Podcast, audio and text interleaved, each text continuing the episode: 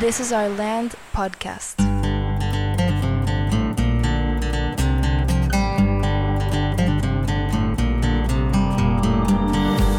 Esto es This is Our Land podcast y en este episodio tenemos como invitado a un estudiante o ex estudiante.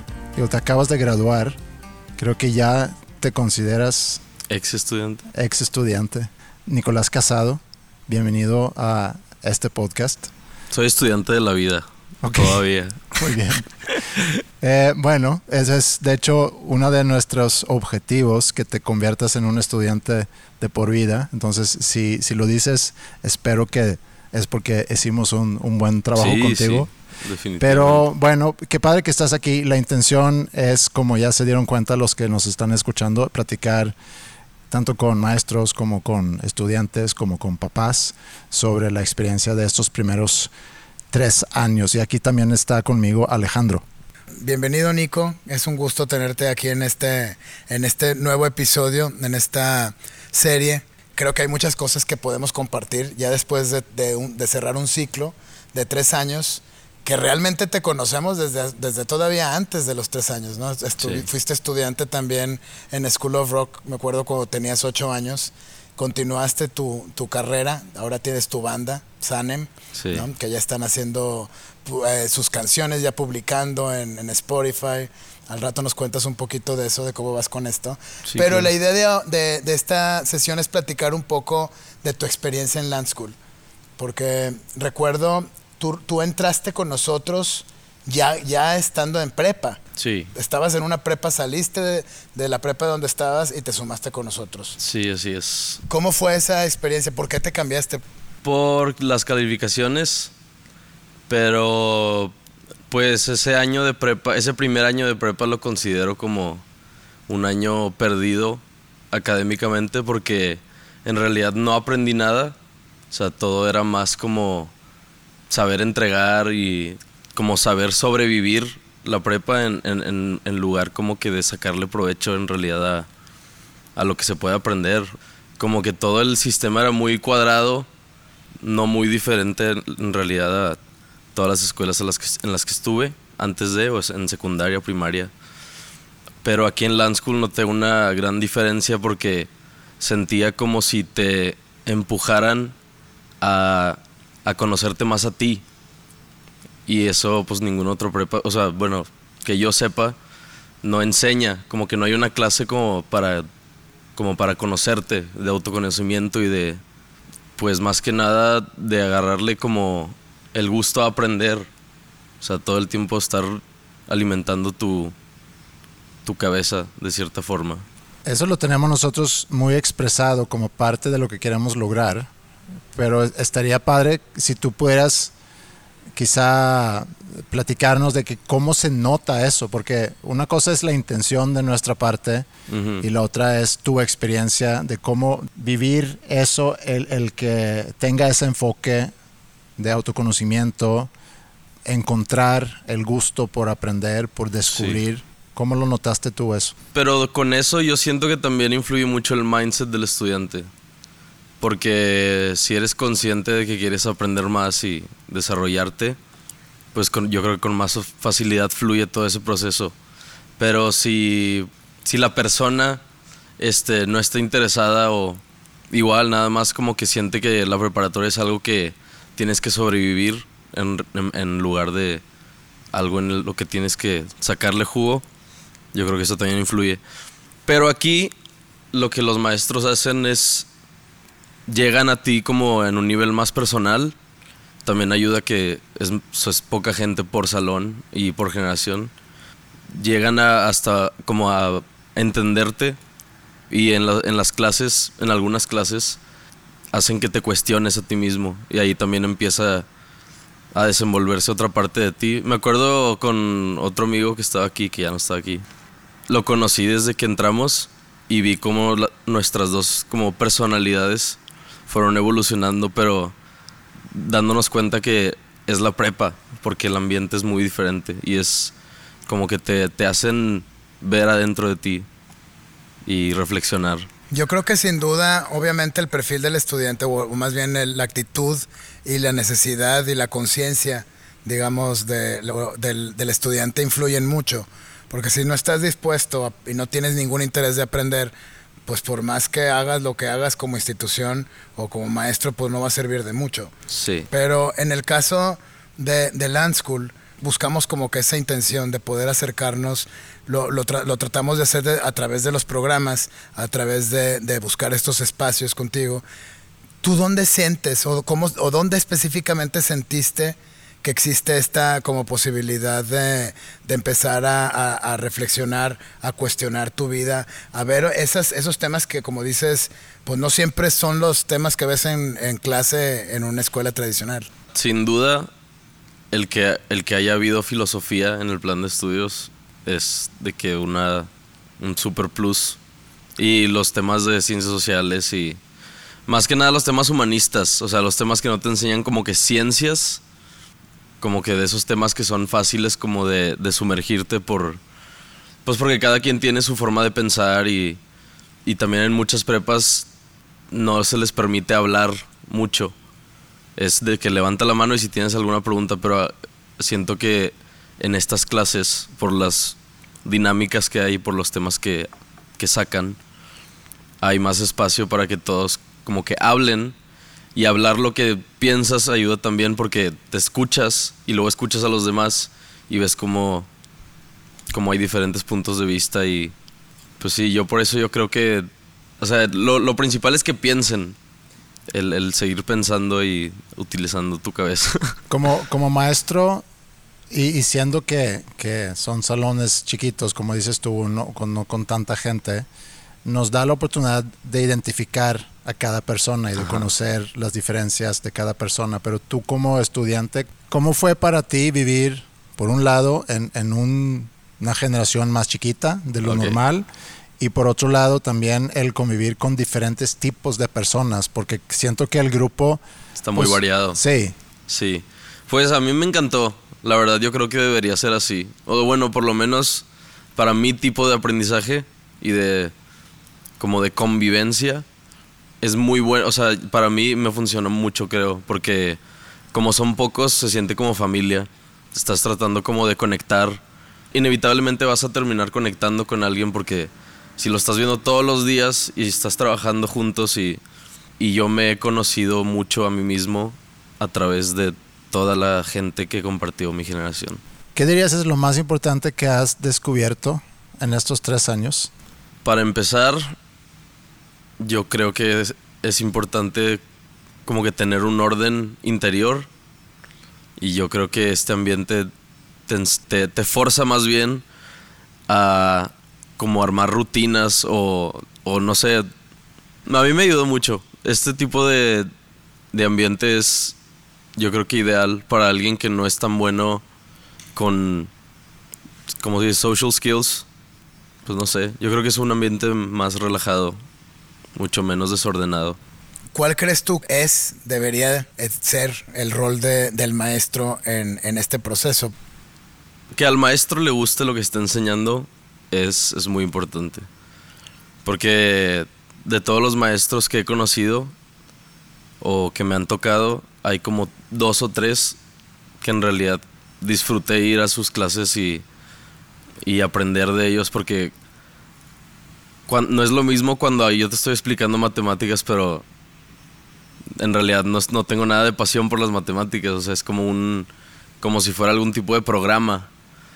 Pero me gusta cuando el maestro enseña su entusiasmo, porque es contagioso eso.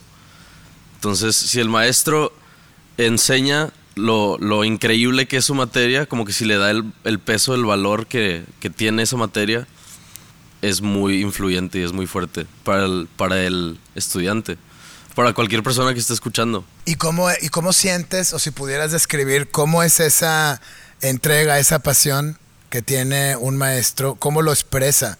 ¿Cómo, cómo, lo, cómo lo, lo identificas? No sé si de hecho tiene que ver algo con la retórica, pero es como dar un... No a fuerza, ¿verdad? Pero es como, yo lo siento a veces como si a veces se dejan llevar y empiezan a dar como un discurso, porque eso muestra muchas cosas. Muestra que, que te importa, que lo entiendes y que lo, que lo quieres expresar. O sea, que lo quieres como contagiar a las personas. Y yo conozco muchos amigos que han salido de, de clases y dicen como, me gustó mucho esta clase, pero son clases que, que son maestros que les gusta mucho lo que, lo que hacen, lo que están enseñando. Y saben que nos puede llegar a la cabeza y nos puede hacer pensar. Y yo he visto cómo las mentes de todos los que están de los que estuvieron aquí en la primera generación cambiaron. O sea, vi toda la evolución de, su, de sus personas, haz de cuenta. Y tomando en cuenta lo que, lo que veíamos en clase. Una tarea importante para cualquier maestro es lograr conectar su tema o su materia o, el material que va a ver en la clase con, con temas de interés de los, de los estudiantes. O sea, cómo lo puedo llevar mi mundo a tu mundo para que tú puedas entender este mundo. Mucho se trata de eso. ¿Cómo, cómo crees tú que este tema pueda aterrizar en tu mundo con lo que tú vives para que tú puedas entenderlo mejor? Yo creo que es importante para eso formar una conexión con el estudiante y, y, conocerlo, o sea, lo que le gusta, lo que no le gusta, y ver cómo lo que estás enseñando, cómo lo puedes eh, fit, uh -huh. cómo puedes encajarlo, este, encajarlo ahí en, en, sus gustos o en sus intereses, porque a mí me pasó, por ejemplo, con la música, pues yo me quiero dedicar a la música y es lo que, lo que más amo. Me gustaba como a veces este, muchos maestros intentaban como eso, incorporar lo que ellos están enseñando, pero con cosas mías. Mis Guille, todos los, los primeros semestres fue de cómo las matemáticas, me enseñaba cómo las matemáticas influían en toda la teoría musical y, o sea, no sé, yo creo que formando ese bond es más fácil que, todo, que toda esa enseñanza se dé. Y, también, y aquí es muy fácil pues lograr eso por la cantidad otra vez de estudiantes que hay.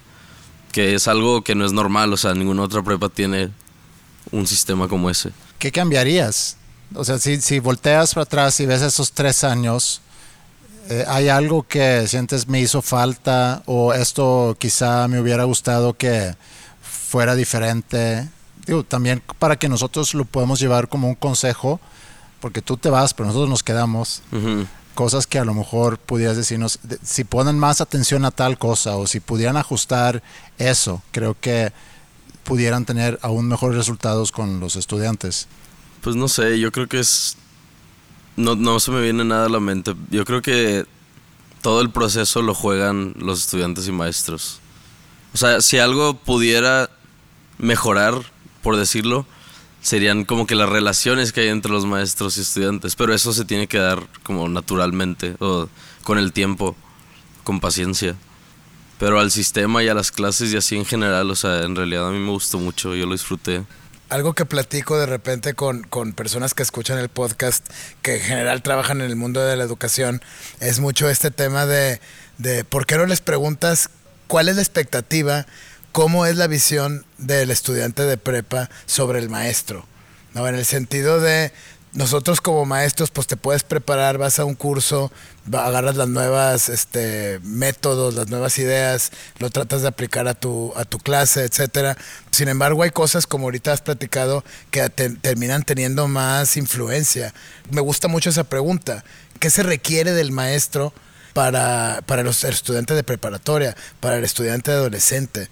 ¿No? Que si tuvieras que darles algún consejo a estos maestros que nos escuchan, ¿qué les dirías?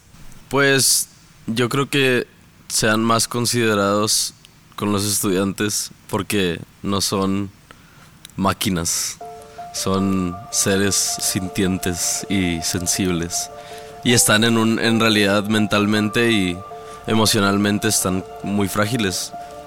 Solo piensa, si eres maestro, Solo piensa en que cualquier cosa que le digas o le hagas a un estudiante se le va a quedar marcado. Y le estás dando una imagen de ti y de lo que un maestro es. Entonces, si, si quieres ser un buen maestro, a mi criterio, yo creo que deberías eso, tener, es ser consciente de que estás influyendo muy, muy fuerte en, en una persona. Porque eres como un superior, o sea, eres el que sabe más, ¿no? O sea, tienes que dar un ejemplo, porque luego empiezas a distorsionar mucho las imágenes de, de qué es un buen ejemplo y qué es responsable y todo lo que los maestros, mi, experiencia con los maestros eh, han formado como imágenes en mi cabeza. En Land School cambió mucho mi, mi imagen del maestro porque la dinámica es muy diferente.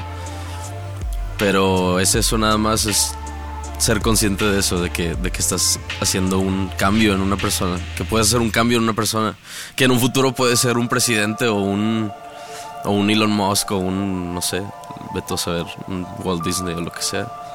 Cualquier persona. Pero estás, estás armando jóvenes, les estás dando herramientas. Entonces, asegurarte de que las herramientas sean útiles. Algo que yo trato de siempre tener presente es que yo tuve tu edad, Ah, ¿En serio?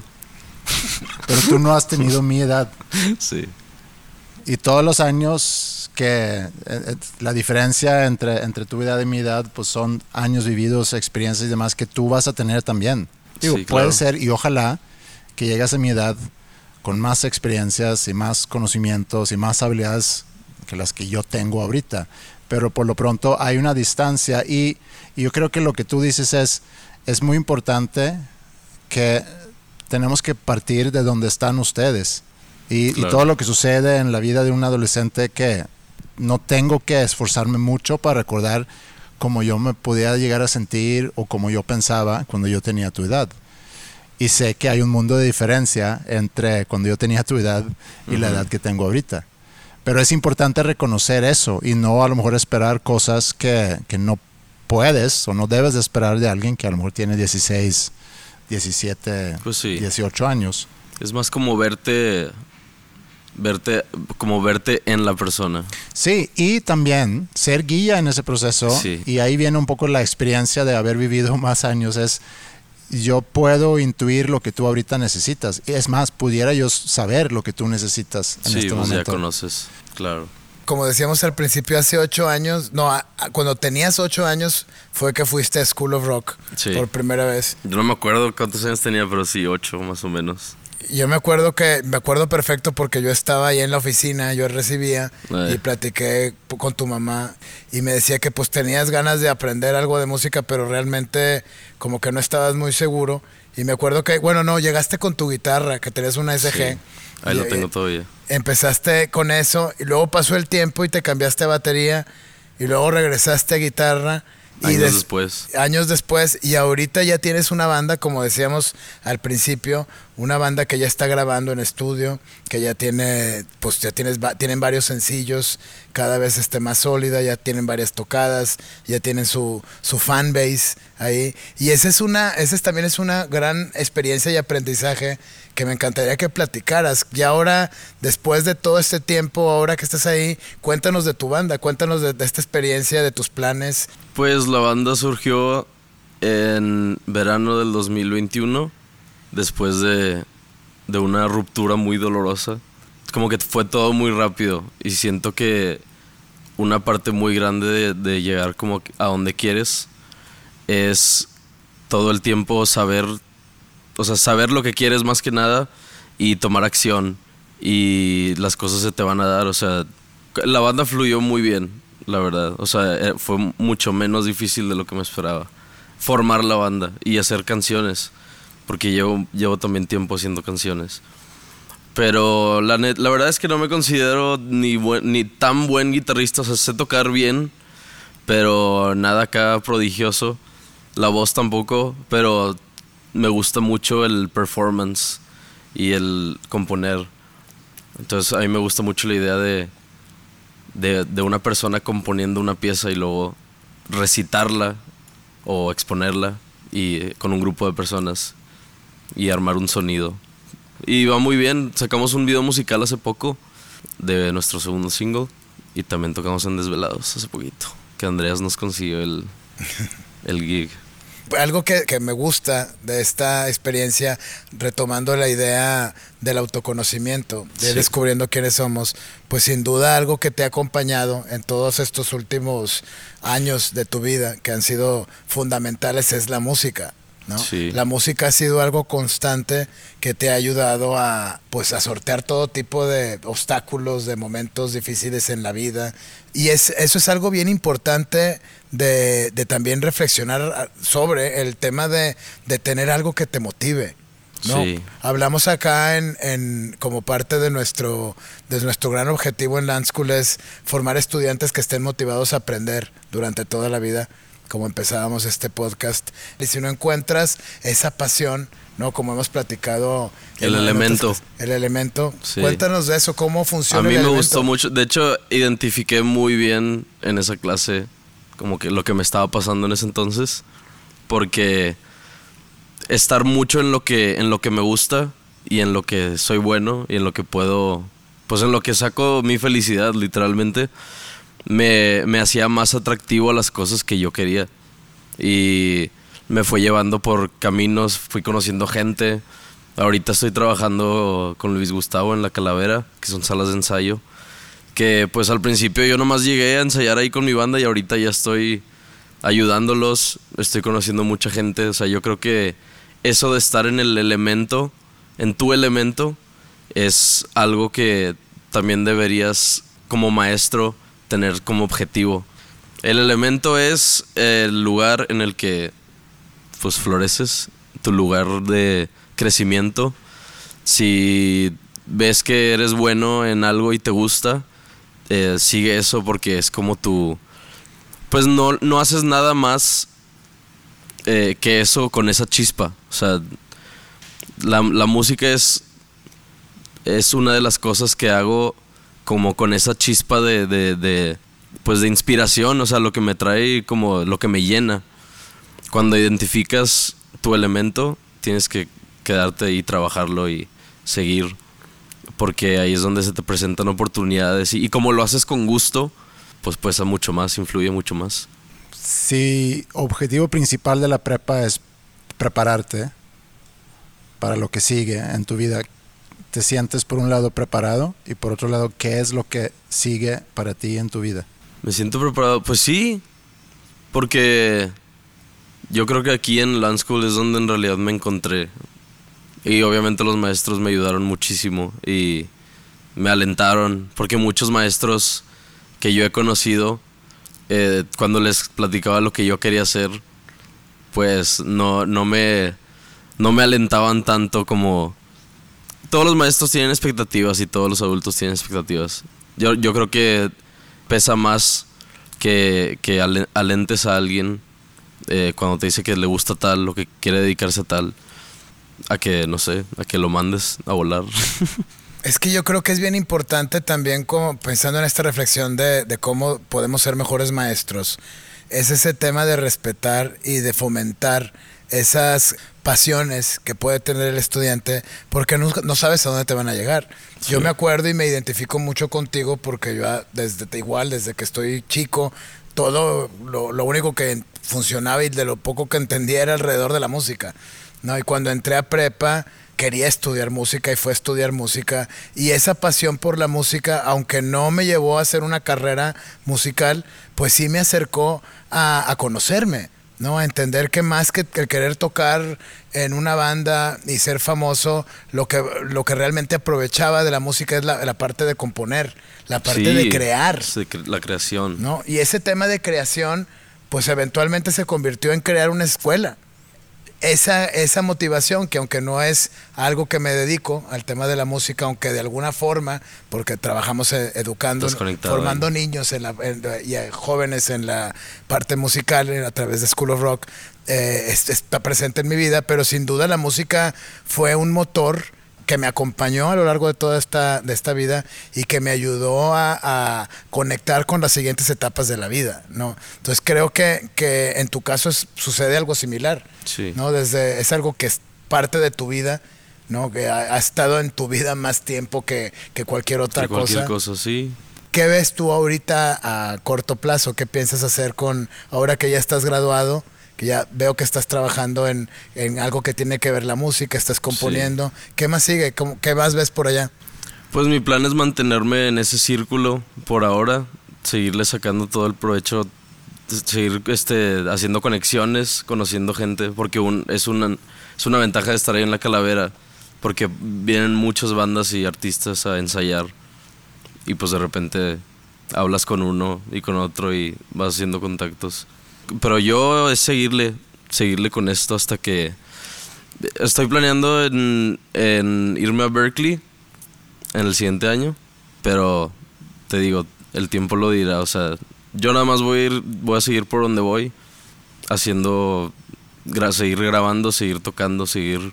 Yo es que estoy muy, estoy muy contento ahorita con todo lo que estoy haciendo y es muy bueno. El estar en ese elemento, hablando del elemento, también te van a abrir muchas puertas. O sea, la importan- lo importante es tener la apertura siempre y no nada más decir que mi meta, eh, reconectando con lo que dijiste tú, Vale, que todo para mí era la música, pero entendí que no era necesariamente pararme arriba en un escenario, que fue algo parecido a lo que me pasó a mí. Pero mantuve ese interés y me llevó a donde estoy ahorita. Sí. Entonces eso es como, No, no, es pregunta, es consejo más bien, que Sí, mantengas sí. esa apertura. Como las puertas que Ujú. se presentan. Sí, claro. También me interesa producción. Me interesan mucho. Es que además sí me falta tiempo como para. Pues para que se abran esas otras puertas, ¿verdad? Pero en realidad, si, si yo me pudiera dedicar a una parte de, de- de todo ese show, sería el performance. Porque me gusta nomás. Me gusta volverme loco ahí en el escenario y, y moverme y bailar. Y, o sea, literal vivir así de que expresando. El performance en el escenario conlleva muchas áreas de, de tu cuerpo y de tu, o sea, como de tu ser para expresarte. Es corporal, estás cantando, estás, sí, o sea, es literal una, es como un éxtasis momentáneo. Y me gusta mucho ese, sobre todo la gente que yo más he admirado este, en mi vida son artistas. Y son gente que se para en un escenario y lo da todo. Y me gusta mucho eso, esa idea de como de un chamán, como dirigiendo una, un, concierto, una, como una ceremonia, como si fuera una ceremonia, pero pues de música. Muy bien, Nico. Yo creo que ahí podemos como que redondear. Si quieres, antes de irnos, Nico, comparte, digo, para que la gente también conozca tu banda. ¿Dónde te, dónde te pueden encontrar o los pueden encontrar? En TikTok y en Instagram, en casi todos los lugares estamos como Sanem-band, S-A-N-E-M-band. En Spotify también estamos, en Apple Music, en todas las plataformas. Pero ahí en Instagram se pueden enterar de las tocadas y pues seguirnos ahí a donde vamos. Muy bien, pues muchas gracias Nico por participar en este episodio y sobre todo gracias por estar con nosotros durante tus tres años de prepa. Por qué.